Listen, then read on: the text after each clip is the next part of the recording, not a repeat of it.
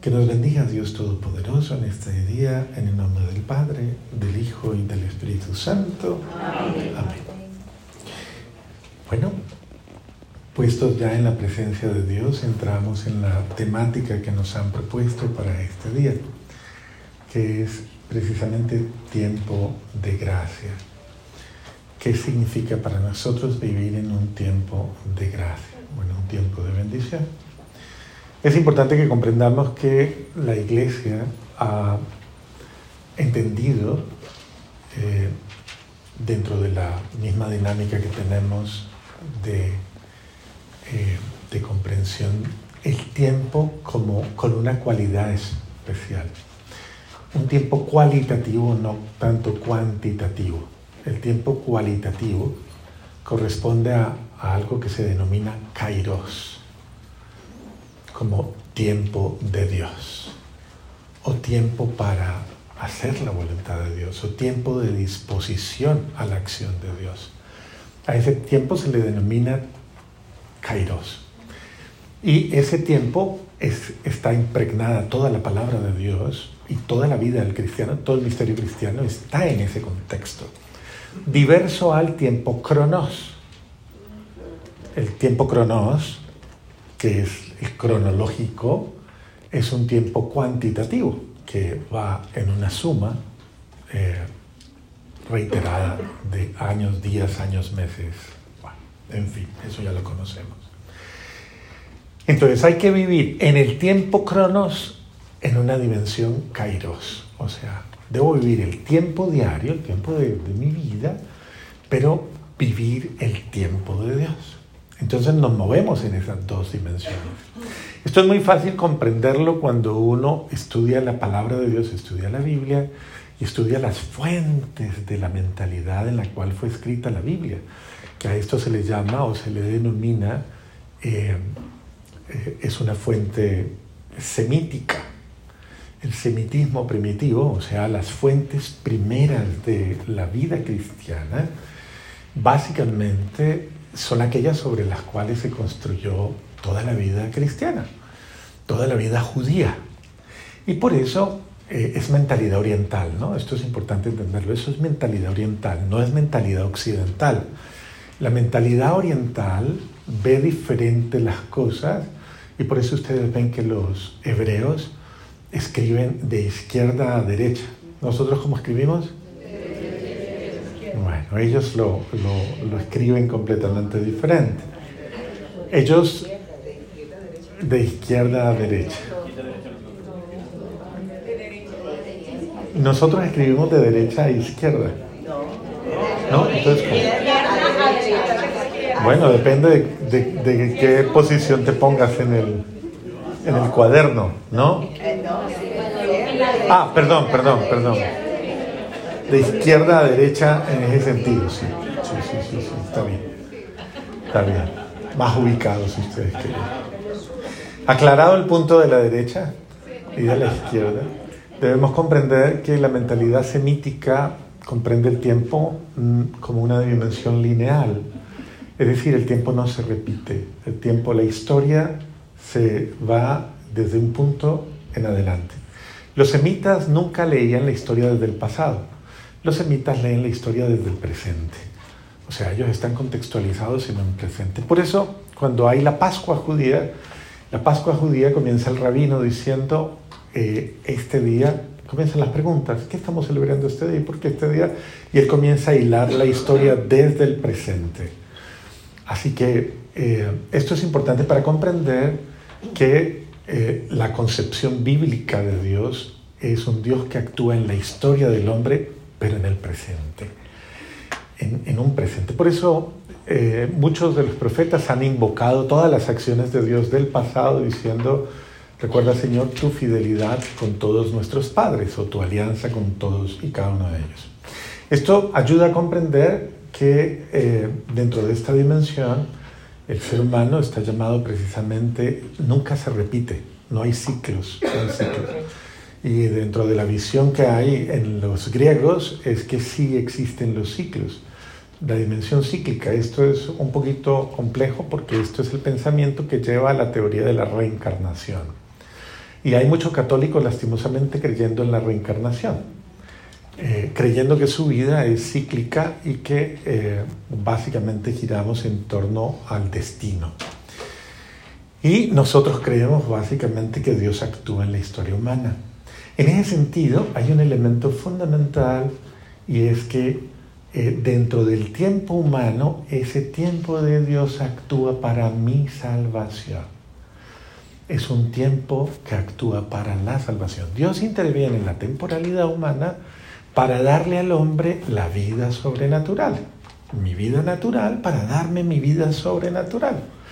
Yo estoy llamado por vocación a la vida sobrenatural. He nacido de Dios, voy hacia Dios y eh, si yo no tengo la vida divina en mí, pues básicamente ni aquí, ni en la temporal, ni en la eterna, experimentaré la salvación.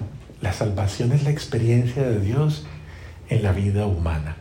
Pero es un regalo de Dios, un regalo de amor, y un Dios que me ama tanto que quiere darme su vida divina. ¿Qué otro nombre recibe la vida divina en la catequesis sacramental?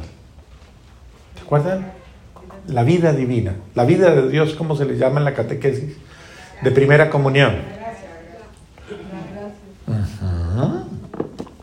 Perfecto. La vida de Dios se llama gracia. Entonces nosotros estamos llamados a vivir en la vida de la gracia. Y en ese sentido, la vida de la gracia es el regalo que Dios nos da para participar de su sobrenaturalidad, de su divinidad. Si yo no estoy abierto al don de la vida, de la gracia, pues no voy a poder vivir esa acción amorosísima de Dios, ese regalo de Dios en mi tiempo y en mi vida temporal. Y mi vida temporal la voy a vivir a medias. Entonces la voy a vivir como, como lo, lo dicen los, los no creyentes. Comamos y bebamos, que mañana moriremos. Pero cuando vivimos en la vida de Dios, cuando vivimos esa vida de Dios, nuestra vida se cualifica y ya no es simplemente la vida temporal, sino que con el apóstol Pablo vamos a ir diciendo, ya vivamos, ya muramos, no importa, somos de Dios. En la vida y en la muerte, Él se glorifica o se manifiesta en absolutamente todos nosotros. Eh, es importante comprender dentro de esto que estamos hablando que en la temporalidad de nuestra vida, Dios eh, ha dedicado este espacio para amarnos. Dios creó este espacio para amar a cada uno de los seres humanos, para amarte a ti, para amarme a mí. Es decir, la voluntad de Dios es amarme. Y solamente el amor revela, revela la plenitud de la vida divina. Pero, pero es importante que yo entienda que yo debo nacer al amor de Dios, abrirme al amor de Dios y permitir que el amor de Dios actúe en mi vida.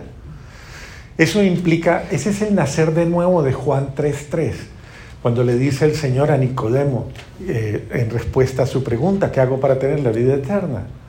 Y entonces le dice, tienes que nacer de nuevo. Si no vuelves a nacer eh, por la acción del Espíritu Santo, de la gracia de Dios, pues no, no, no tendrás vida. Cada uno de nosotros está llamado y tenemos una vocación a la vida de la gracia, a la vida divina de la gracia. Y es importante comprender que esa vocación a la vida divina de la gracia es la alegría de disfrutar el regalo de la salvación que Dios ya nos ha dado gratuitamente.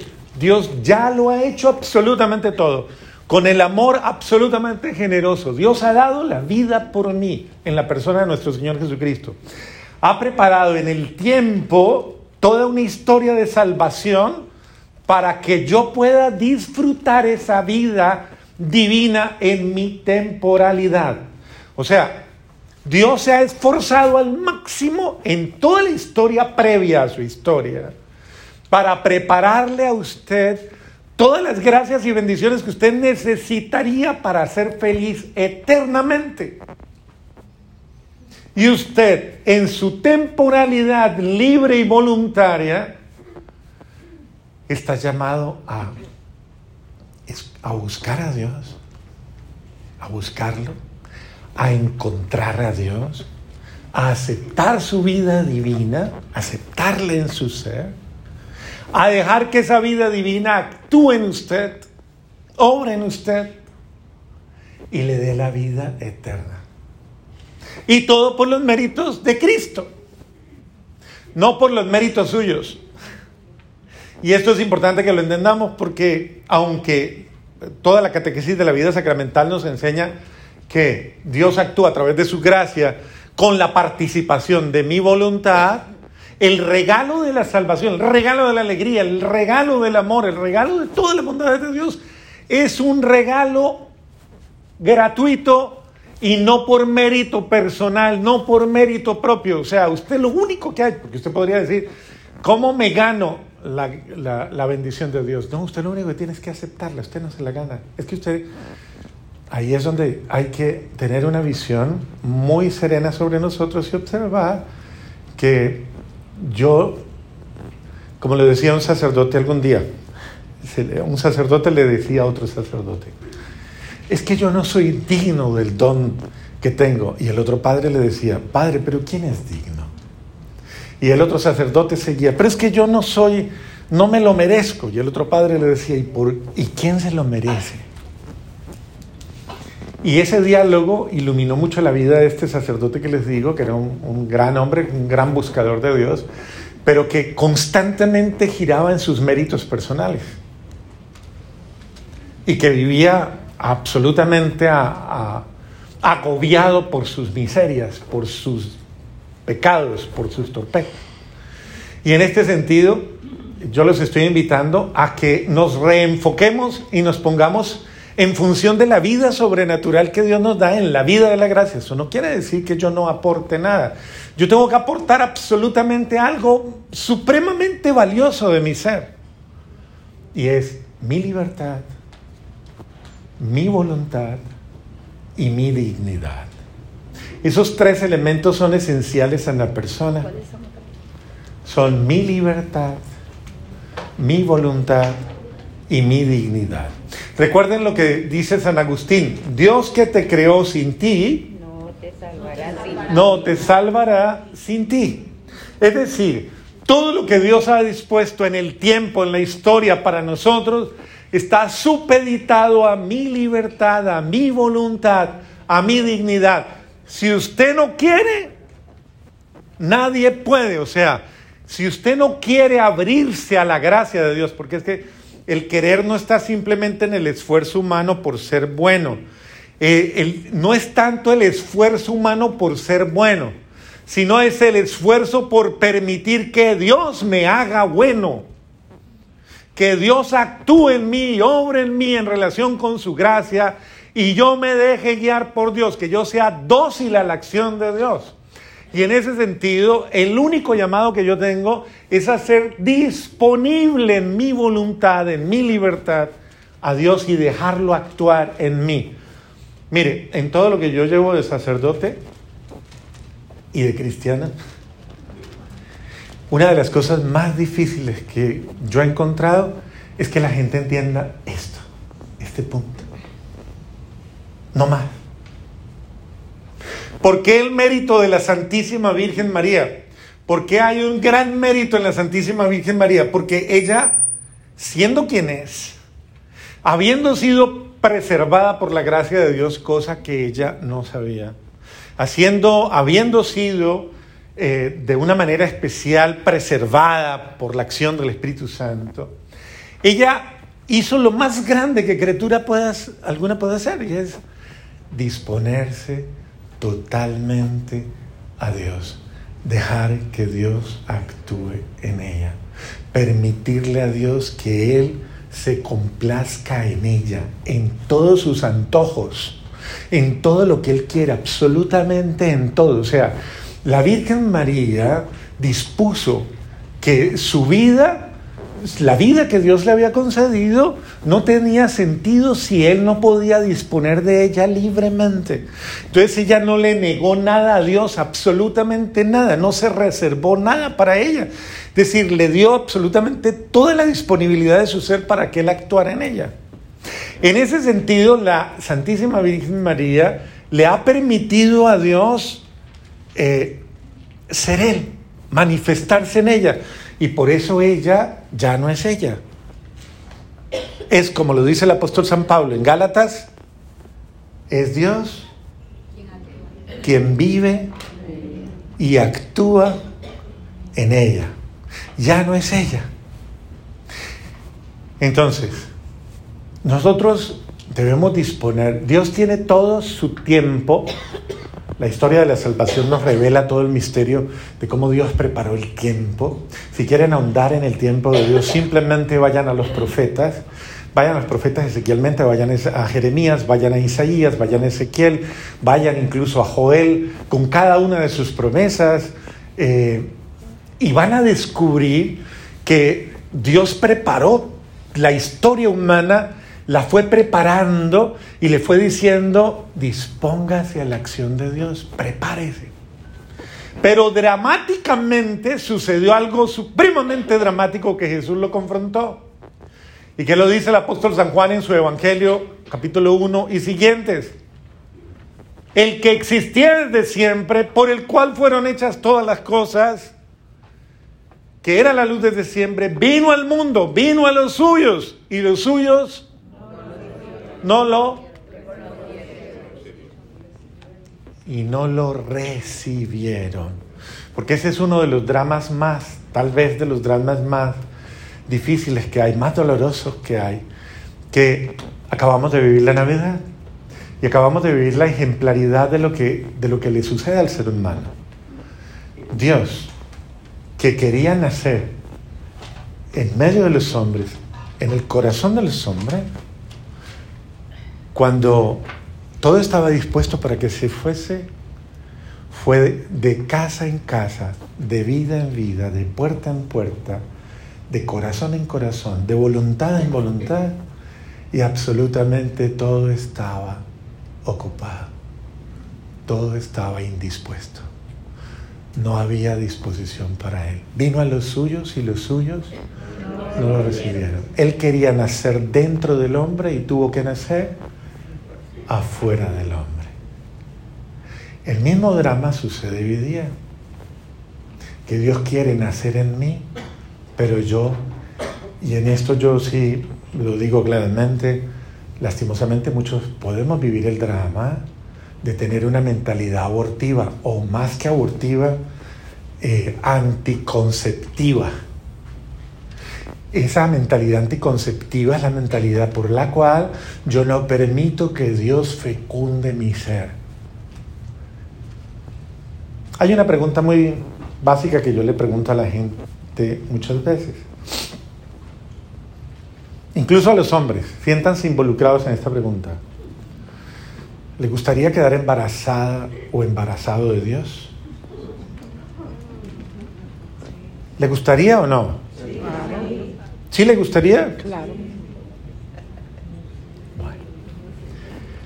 Hombres, ¿les gustaría quedar embarazados de Dios o no? ¿Sí? Eso no atenta contra su machismo, ¿no? Nada de esas cosas. Embarazados de Dios. Correcto. Es estar en estado de gravidez, es ser fecundado por la acción del Espíritu Santo en mi vida. Dice que en la plenitud de los tiempos Dios vendrá, esa es la profecía de Isaías, vendrá a una virgen, a una persona virgen, y se fecundará en su ser, en esa virgen, y el que nazca de ella se llamará Emmanuel. ¿Qué quiere decir?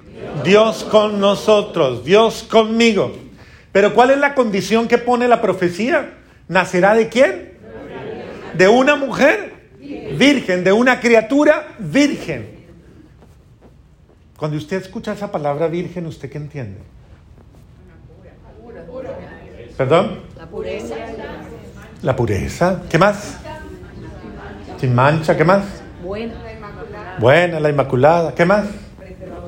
Que no ha tenido relación Que no ha tenido vida carnal. Con preservada. Preservada.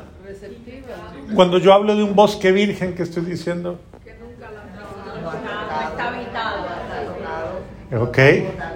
No está contaminado. Y cuando hablo de, ¿se acuerdan cuando grabábamos CDs?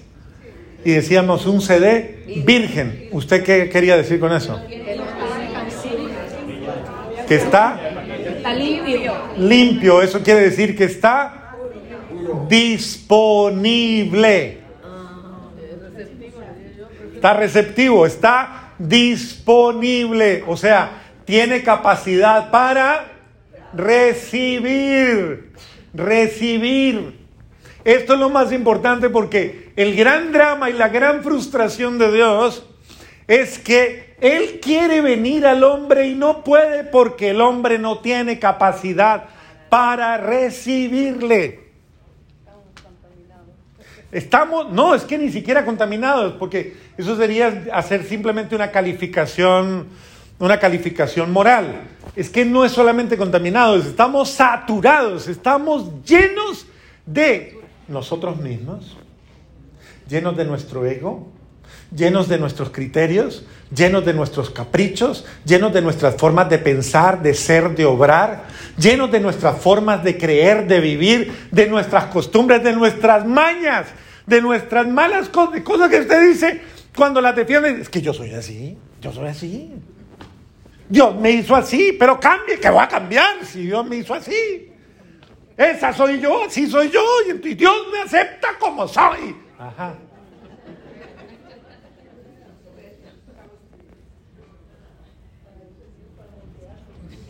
Sí, pero, pero para moldearlo, pero, pero Dios comienza a moldearlo y usted comienza, pero no me pegue tan duro, pero ¿por qué me hace? Pero ¿por qué me, por qué me despoja? Pero ¿por qué me...? Es la resistencia absoluta. Resistencia al cambio, resistencia a la acción de Dios en mi vida. Y esa resistencia pasa por todo mi ser, por mi forma de pensar, por mi forma de ser, por mi forma de actuar, por mi forma de sentir. Y por eso el Señor fue muy claro cuando nos dijo a nosotros, el que quiera ser mi discípulo, ¿cómo es que es la cosa? Niéguese a sí mismo. ¿Cómo es? Niéguese a sí mismo y siga. Tome su cruz. Ok, porque el que ama su vida en este mundo y el que la pierda por mí, usted se va a quedar con su vida pobre, viviendo usted con sus caprichos, sus terquedades, sus... No sé si, el que, si, si, la que vino con usted o el que vino con usted le conoce. Si quiere, pregúntele, dígale, ¿usted cree que yo soy terca, caprichosa? Pregúntale, ¿te cree que yo soy complicada, complicada?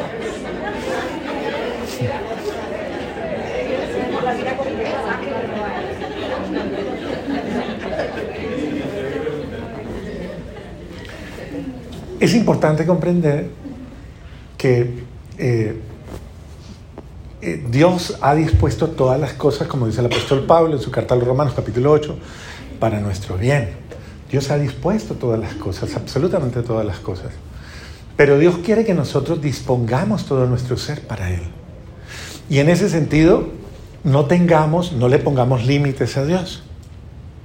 Y en ese sentido, tengamos eh, generosidad con Dios.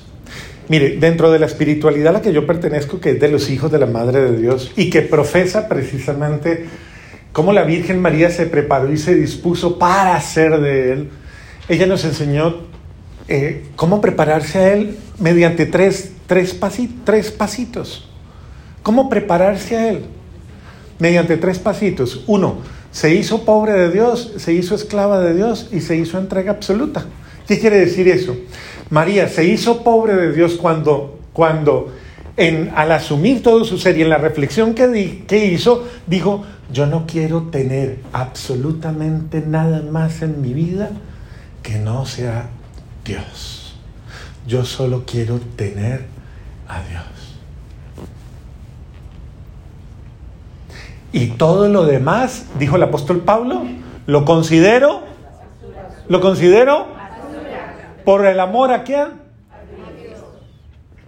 La Virgen María lo hizo por opción y por elección. Ella hizo uso de su libertad, de su voluntad, eligió y prefirió. Y dijo, tú eres, como dijo San Francisco de Asís, mi Dios y todas mis cosas. Mi Dios y mi todo. Absolutamente todo. ¿Y usted qué dice? Sí, pero deme marido. Sí, pero deme. Sí, pero plata. Sí, pero salud. Sí, pero. Entonces, si usted quiere una vida plena en Dios, si queremos una vida, nosotros debemos imitar a la Santísima Virgen María, quien no tuvo apegos a nada ni a nadie, ni apegos a nada ni a nadie. Y que básicamente en esa actitud tan bonita, ella fue absolutamente generosa con Dios, cosa que no hizo el joven rico del Evangelio, ¿se acuerdan ustedes? El joven rico del Evangelio tenía una emoción muy fuerte en su corazón. Él quería seguir a nuestro Señor, él quería ser y quería perseguir a Dios. Y el Señor le dijo, porque él le pregunta de pronto muy, muy tranquilo, ¿qué debo hacer para alcanzar el reino de los cielos? Y el Señor le dice, cumple los mandamientos. ¿Y qué le dijo el muchacho? Le hago una pregunta con toda delicadeza. ¿Alguno de ustedes ha cumplido todos los mandamientos desde niño? No. O sea que ese muchacho era mejor que todos los que estamos aquí. ¿Sí o no? O sea, ese muchacho no era bueno, era re bueno. Buenísimo. ¿Sí o no? Dice, buenísimo. Pero Jesús lo miró y le dijo, si quieres ser perfecto, ve, vende todo lo que tienes, dáselo a los pobres y luego sígueme y tendrás un tesoro en el cielo. ¿Y el muchacho qué hizo? Volteó, miró los camellos, las camellas, los siervos, las siervas, todo lo que tenía, sus comodidades, sus estructuras mentales, todo, todo, todo. Y le dio mucha tristeza ser despojado de todo. Y perdió al todo por quedarse con cosas temporales y, y caducas. Y nunca se volvió a hablar de él en el Evangelio. Eso también le pasó a Nicodemo.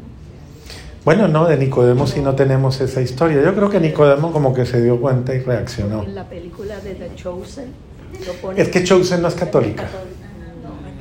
Entonces no se guíen por esas películas porque eso no tiene fuente y reflexión, ni lectura, ni estudio bíblico católico, sino cristiano. Bueno, muy bien. Entonces es importante comprender que usted, si usted quiere seguir al Señor, es importante que usted haga conciencia de cuántas riquezas usted tiene en su vida y a las cuales está aferrado, aferrada, y usted debe entregarle todo, todo. Incluso eso, mi fama, mi buen nombre, mi familia, es que nosotros somos de sangre azul. Nosotros somos, es que yo estudié en, es que yo soy, es que yo... A ver, cuántas riquezas, resentimientos, malos recuerdos. Despójese de todo. Otra, la Santísima Virgen María se despojó de todo para tener al único rico, al único rico, porque Dios no hace gente pobre, Dios hace gente rica y Él quiso tener al que es todo para que Él fuera todo en ella. El segundo punto es que ella le entregó el elemento más preciado de toda criatura, su voluntad. Por eso se hizo la esclava de Dios y le dijo, hágase fiat voluntas tua, hágase en mí según tu palabra. En ese sentido, una de las dramas más difíciles del ser humano es ese. Se lo voy a poner como ejemplo práctico. ¿Cuántos años tiene usted?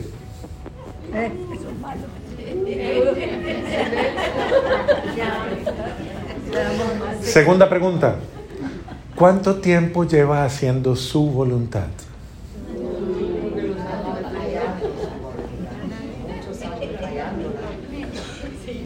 Tercera pregunta. ¿Le ha ido bien?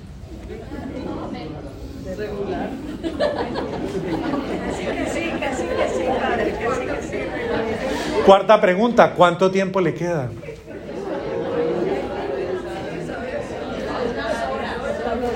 ¿Qué va a hacer con el tiempo que le queda?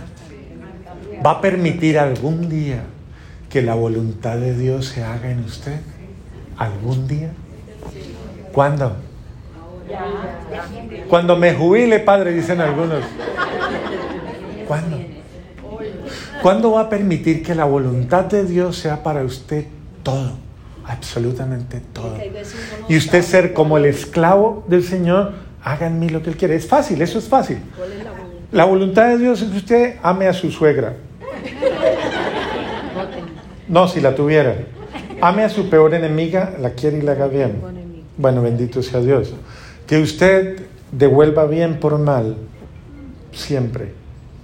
Que usted solo ame, que nunca critique, que nunca juzgue, que nunca haga sentir mal a nadie. Esa es la voluntad de Dios.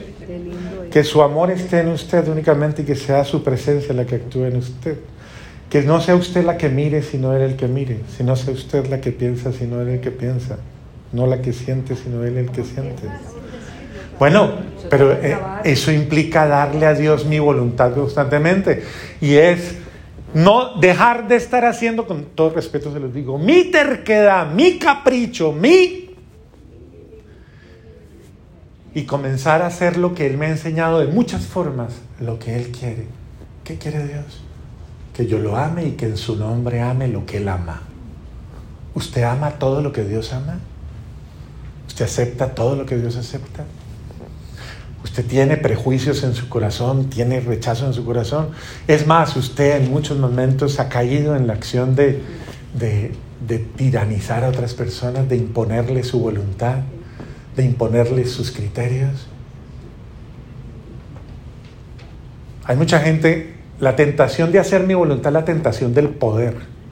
Yo tengo el poder, yo tengo el control, yo soy la que mando, así pienso. Yo, es lo que yo diga, es lo que yo piense, es que es. A ver, el día que usted diga, no es mi voluntad, es la voluntad del Señor. Es la voluntad del Señor que yo perdone a esa persona que me ha hecho tanto daño, que yo la ame, que yo la que yo dé la vida por ella. Bueno. Le voy a hacer otra pregunta. ¿Usted cree en Jesús? ¿Cree en Dios? ¿Cree? ¿Usted cree, cierto? ¿Usted le cree a Dios? Sí. ¿Le cree a Dios? Sí. Ya. ¿Qué diferencia hay entre creer en Dios y creerle a Dios?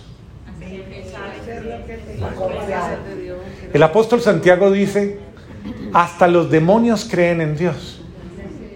¿Cuál es la diferencia entre usted y un demonio?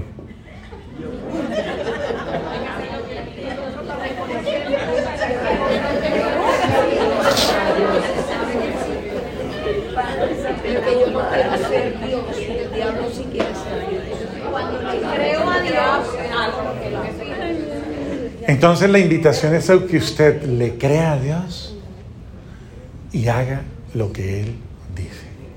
Créale a Dios y haga lo que Él dice en su palabra. De hecho, Él dice, ¿por qué me llamas, Señor, Señor, y no haces lo que te digo? ¿Por qué me llamas, Señor, Señor, y no haces lo que te digo?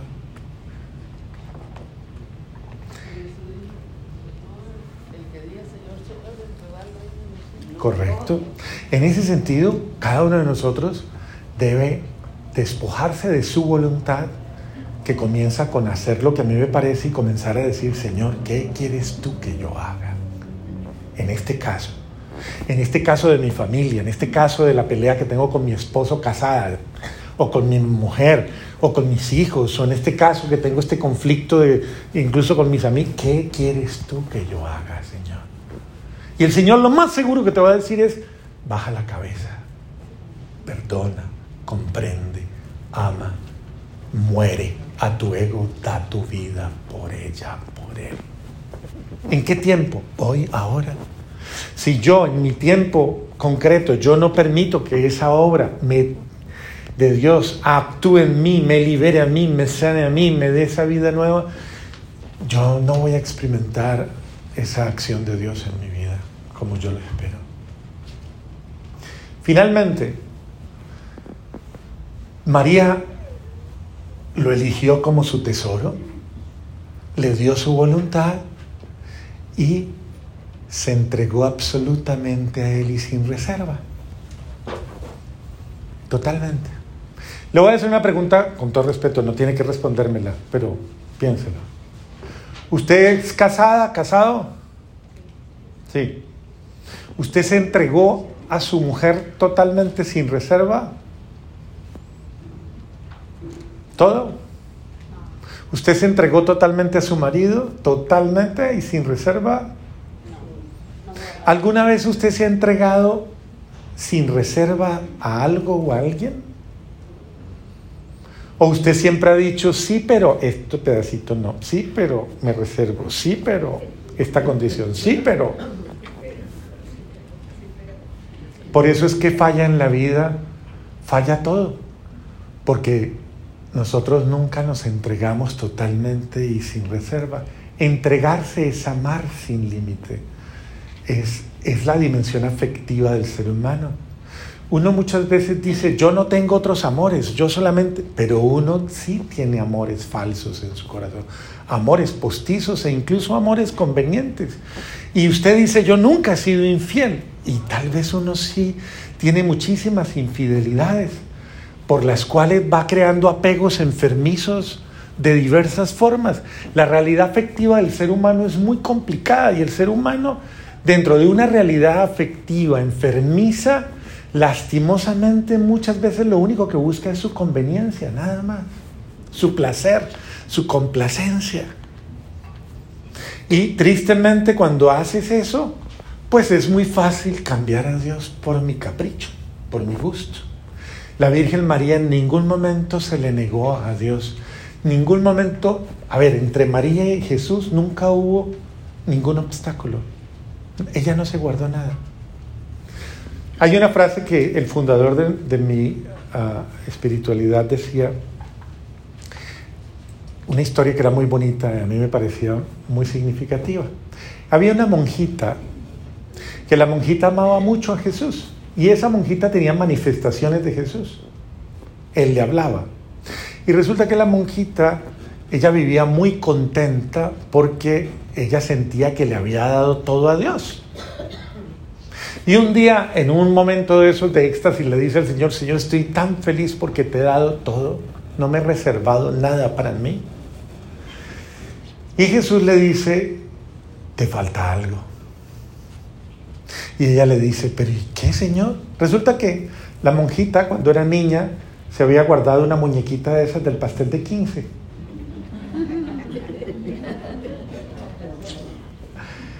Y le dice la, el Señor, te falta tu muñequita de azúcar.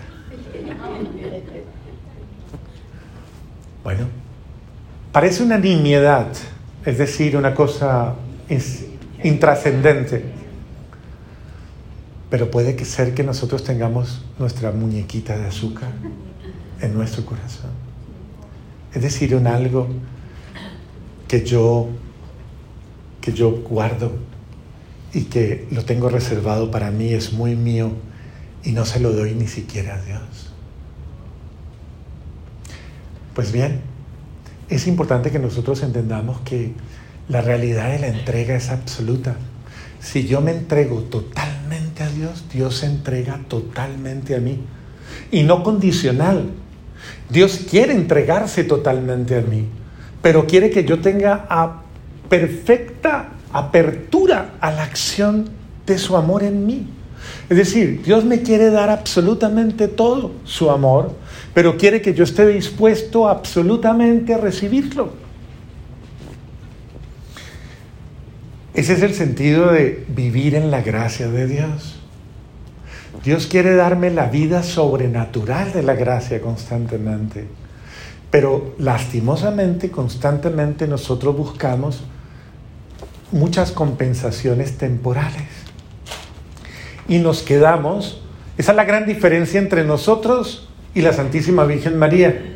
La Santísima Virgen María nunca buscó a las, y en esto quiero ser, nunca se quedó con las criaturas. Ella se entregó al Creador. El gran drama de nosotros es que siempre buscamos complacencia en las criaturas.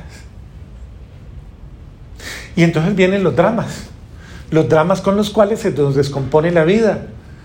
Eh, una persona que no nos que nos hiere porque no nos responde como queremos, porque tenemos muchas expectativas, alguien que esperamos que haga o no haga, alguien que creemos o que debería ser bueno o no bueno, quererme no quererme, aceptarme no aceptarme, amarme no amarme, y te quedas enredado en las realidades humanas,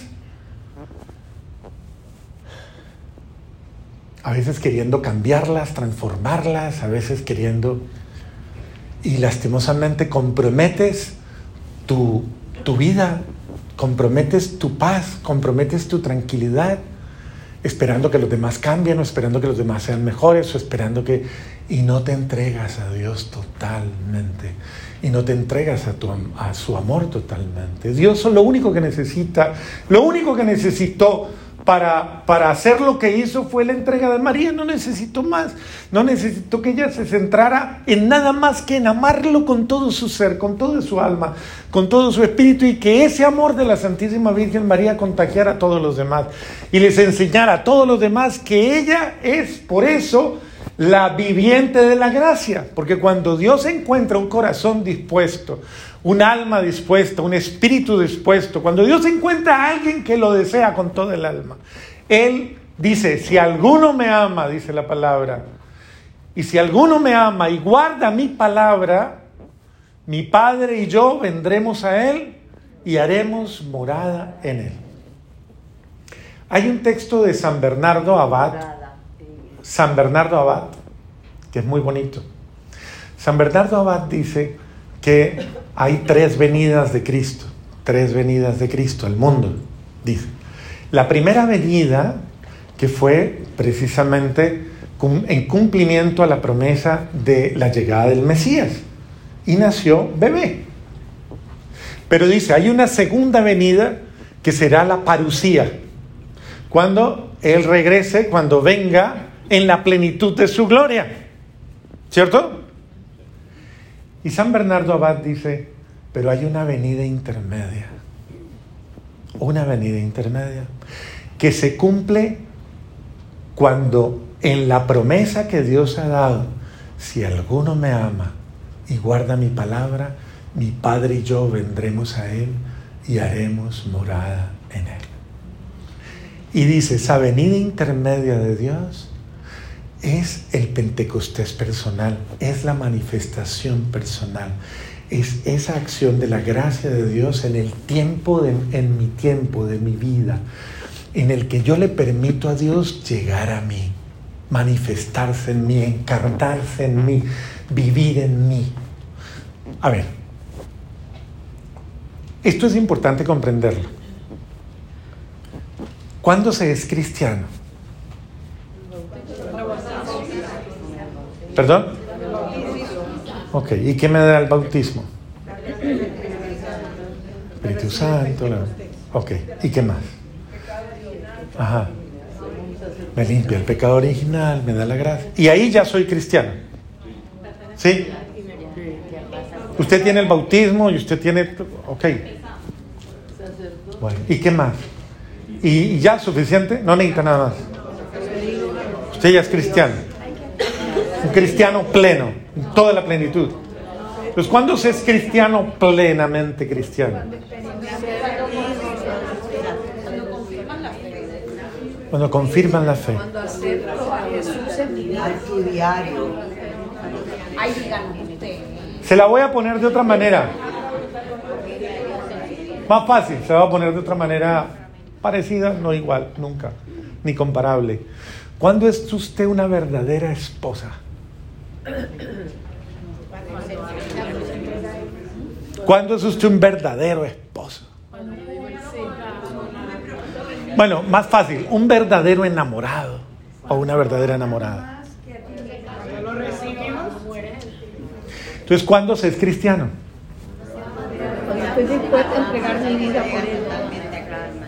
Facilísimo. ¿Cuál es el anhelo de todos los que se quieren? O se aman. ¿Solo casarse? Eso, ¿vivir qué? juntos. Por eso constantemente le dicen el uno al otro, yo no quiero estar sin ti, yo quiero estar contigo todo el tiempo, yo no quiero despegar de ti, llévame contigo. Otros más osados le dicen, ay, yo quisiera estar en su mente, aquí metidita, aquí ver lo que usted piensa, lo que usted siente, lo que usted... Bueno, cosas se ven, si no, no vendiéramos tanta telenovela y no vendiéramos tanta cosa.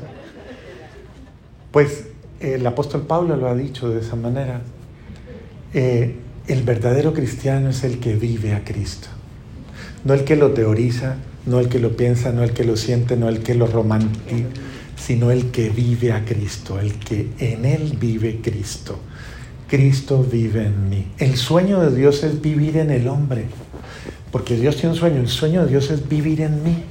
Y en la Santísima Virgen María eso fue lo que se dio. En el tiempo de la plenitud Dios envió, Dios vino al mundo y vino a vivir en ella, a morar en ella y a ser en ella. En ese sentido, todo lo que hacemos, toda la disposición es para que Él venga a vivir en mí, para que Él more en mí, para que Él haga en mí y que Él se planifique en mí, que ya no sea yo, porque yo a toda hora cometo errores, yo a toda hora me equivoco, yo a toda hora entonces, qué bueno que Él vive en mí para que ya no sea yo, sino Él en mí.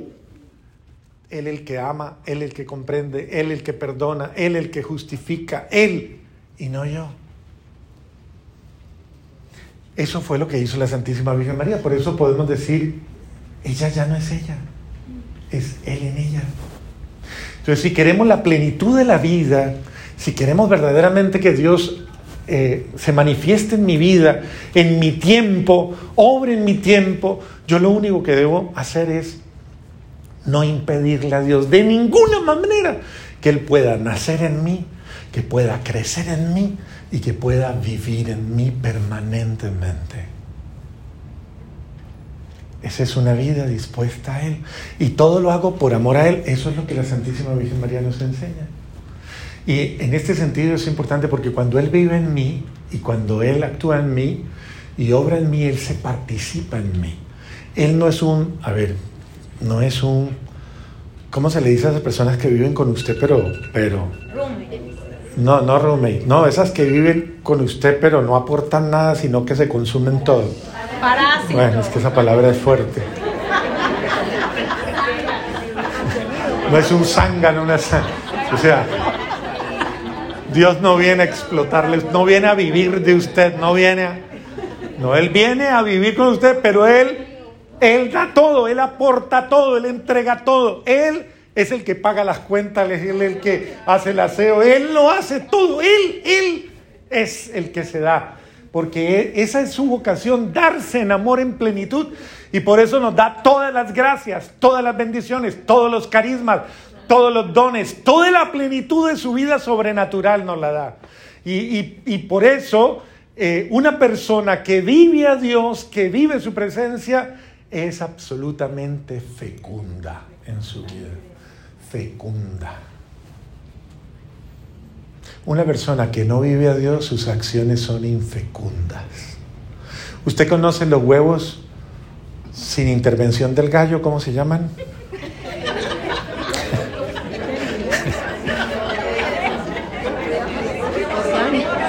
Pues huevos infecundos.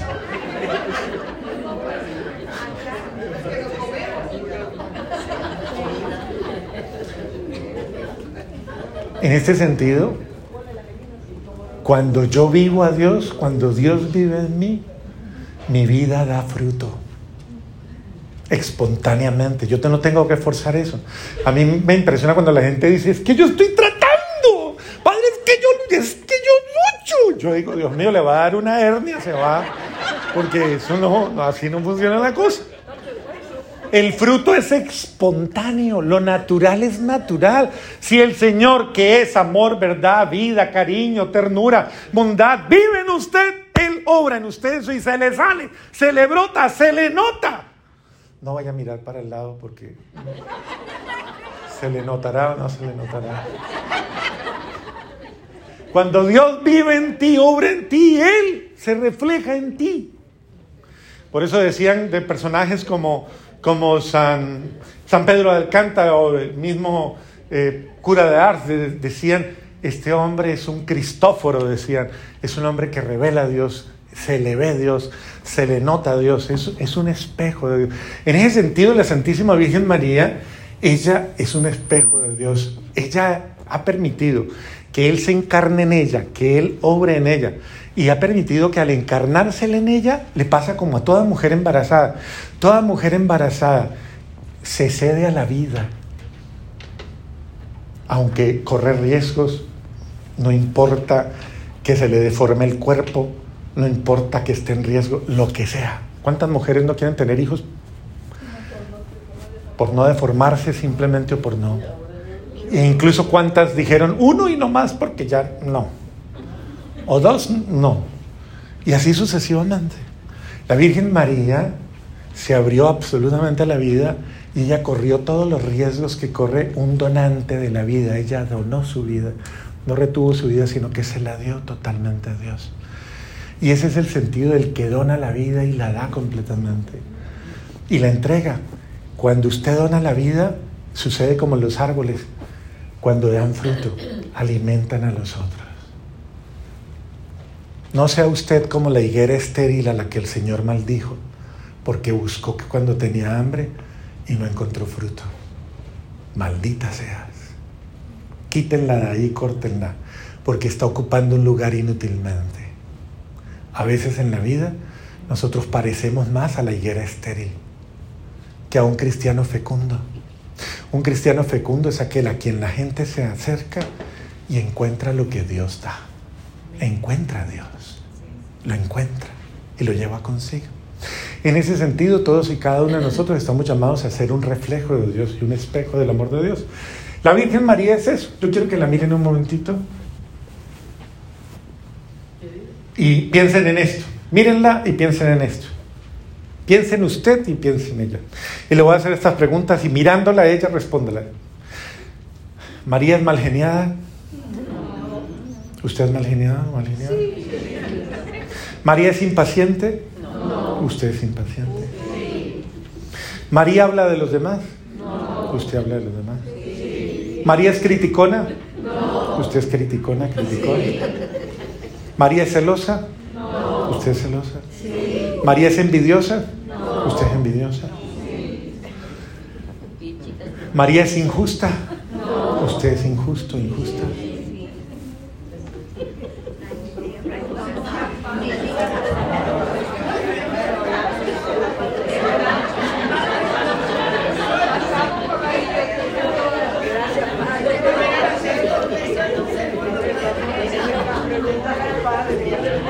Este mundo necesita, este mundo necesita más espejos de Dios. El espejo, el espejo no es, no es el otro, pero el espejo tiene una facultad y es que refleja fielmente a quien está frente a él. Estamos llamados a reflejar la presencia de Dios. Cuando alguien le mira a usted, ¿qué ve? ¿Qué ve? ¿Qué ve? ¿Qué ve la gente cuando le mira a usted? ¿Qué ven los suyos? ¿Qué ven los de su casa? Porque en su casa, yo le voy a decir con todo cariño y todo respeto, en su casa hoy hay mucha paz.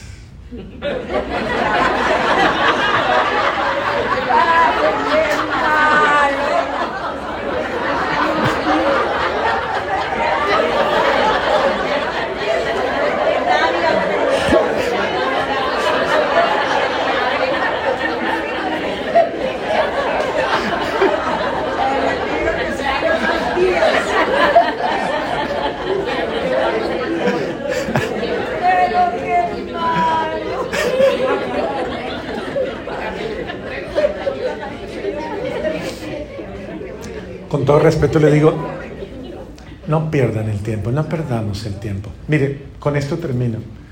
Yo conocí a una mujer eh, que realmente impactó en mi vida. Cuando venía por viajes eh, esporádicos a Estados Unidos a hacer misiones, la conocí en una misa de sanación que hicieron en San Bonaventure, en, ahí en Broward Y una señora amiga me dijo, padre, le voy a llevar una amiga que está invadida de cáncer, está en fase 4 y esta mujer ya está, ya está en su última etapa. Y me dice, padre, por favor, ore por ella, ella va a tener un sombrerito, pero yo me voy a hacer para atrás para decirle quién es ella. Y entonces, bueno, terminó la parte de la misa, yo comencé a orar por los enfermos y entonces estaba, eh, se aparece una señora rozagante con un rostro bellísimo. Eh, eh, estaba, podríamos decir, un poquito inflamada tal vez por la quimio, pero su rostro era resplandeciente. Y la otra estaba detrás diciéndome, ella, ella. Si yo la miraba, yo decía, no puede ser, fase 4, yo no, no puedo creer. Bueno, el punto es que la conocí, oro por ella y me hice amigo de ella. Y comenzamos a, cada vez que yo venía a Estados Unidos, la pude acompañar en varios momentos. En uno de los últimos viajes la conocí, conocí su amor a Dios. En uno de los últimos viajes que hice, me dijeron, en esa época, me dijeron, padre, Ileana, ya está Ileana, se llamaba Ileana Rodríguez. Y lo digo con nombre propio porque estoy hablando de una santa. Ileana está ya para morir. Padre, visítela. Ella está ya. Bueno, yo me voy al hospital, en aquella época el Joe de Mayo, entro, entro al hospital y ella está ahí sentadita, acostadita, y la saludo con mucho cariño y está absolutamente, claro, demacrada, ya casi diezmada. Y me quedo un rato haciéndole visita, no quería forzarla a nada, pero entre tanto yo me acerco y le hago una pregunta que después dije, qué bruto, ¿cómo le hice esa pregunta? Pero la hice, le dije, Ileana, ¿tienes miedo? No era una pregunta cómoda, ¿tienes miedo? Pues imagínate. Y ella se voltea y me mira y me dice, no, padre. Entonces yo sigo de terco y caprichoso. ¿Y por qué no tiene miedo? Y en ese momento ella se incorpora, me toma de la mano y me dice, porque yo no he perdido el tiempo, Padre. No he perdido el tiempo. Y le digo yo, ¿cómo así? Y me dice, sí, Padre, si yo me muero ya, yo estoy tranquila, porque yo he amado a tiempo, a tiempo a los que Dios me ha dado. Usted puede llamar a mis hijos, puede preguntarles, ellos están lejos. Un, un, hijo de ella estaba en el Golfo Pérsico en aquella época. Y si usted puede llamarlos y preguntarles, y ellos le pueden decir que se sienten absolutamente amados por mí. Yo no he perdido el tiempo, Padre. Me puedo ir ya. Y yo me quedé pensando inmediatamente en mí, dije, yo estoy preparado para irme ya. Yo he perdido el tiempo, yo estoy perdiendo el tiempo.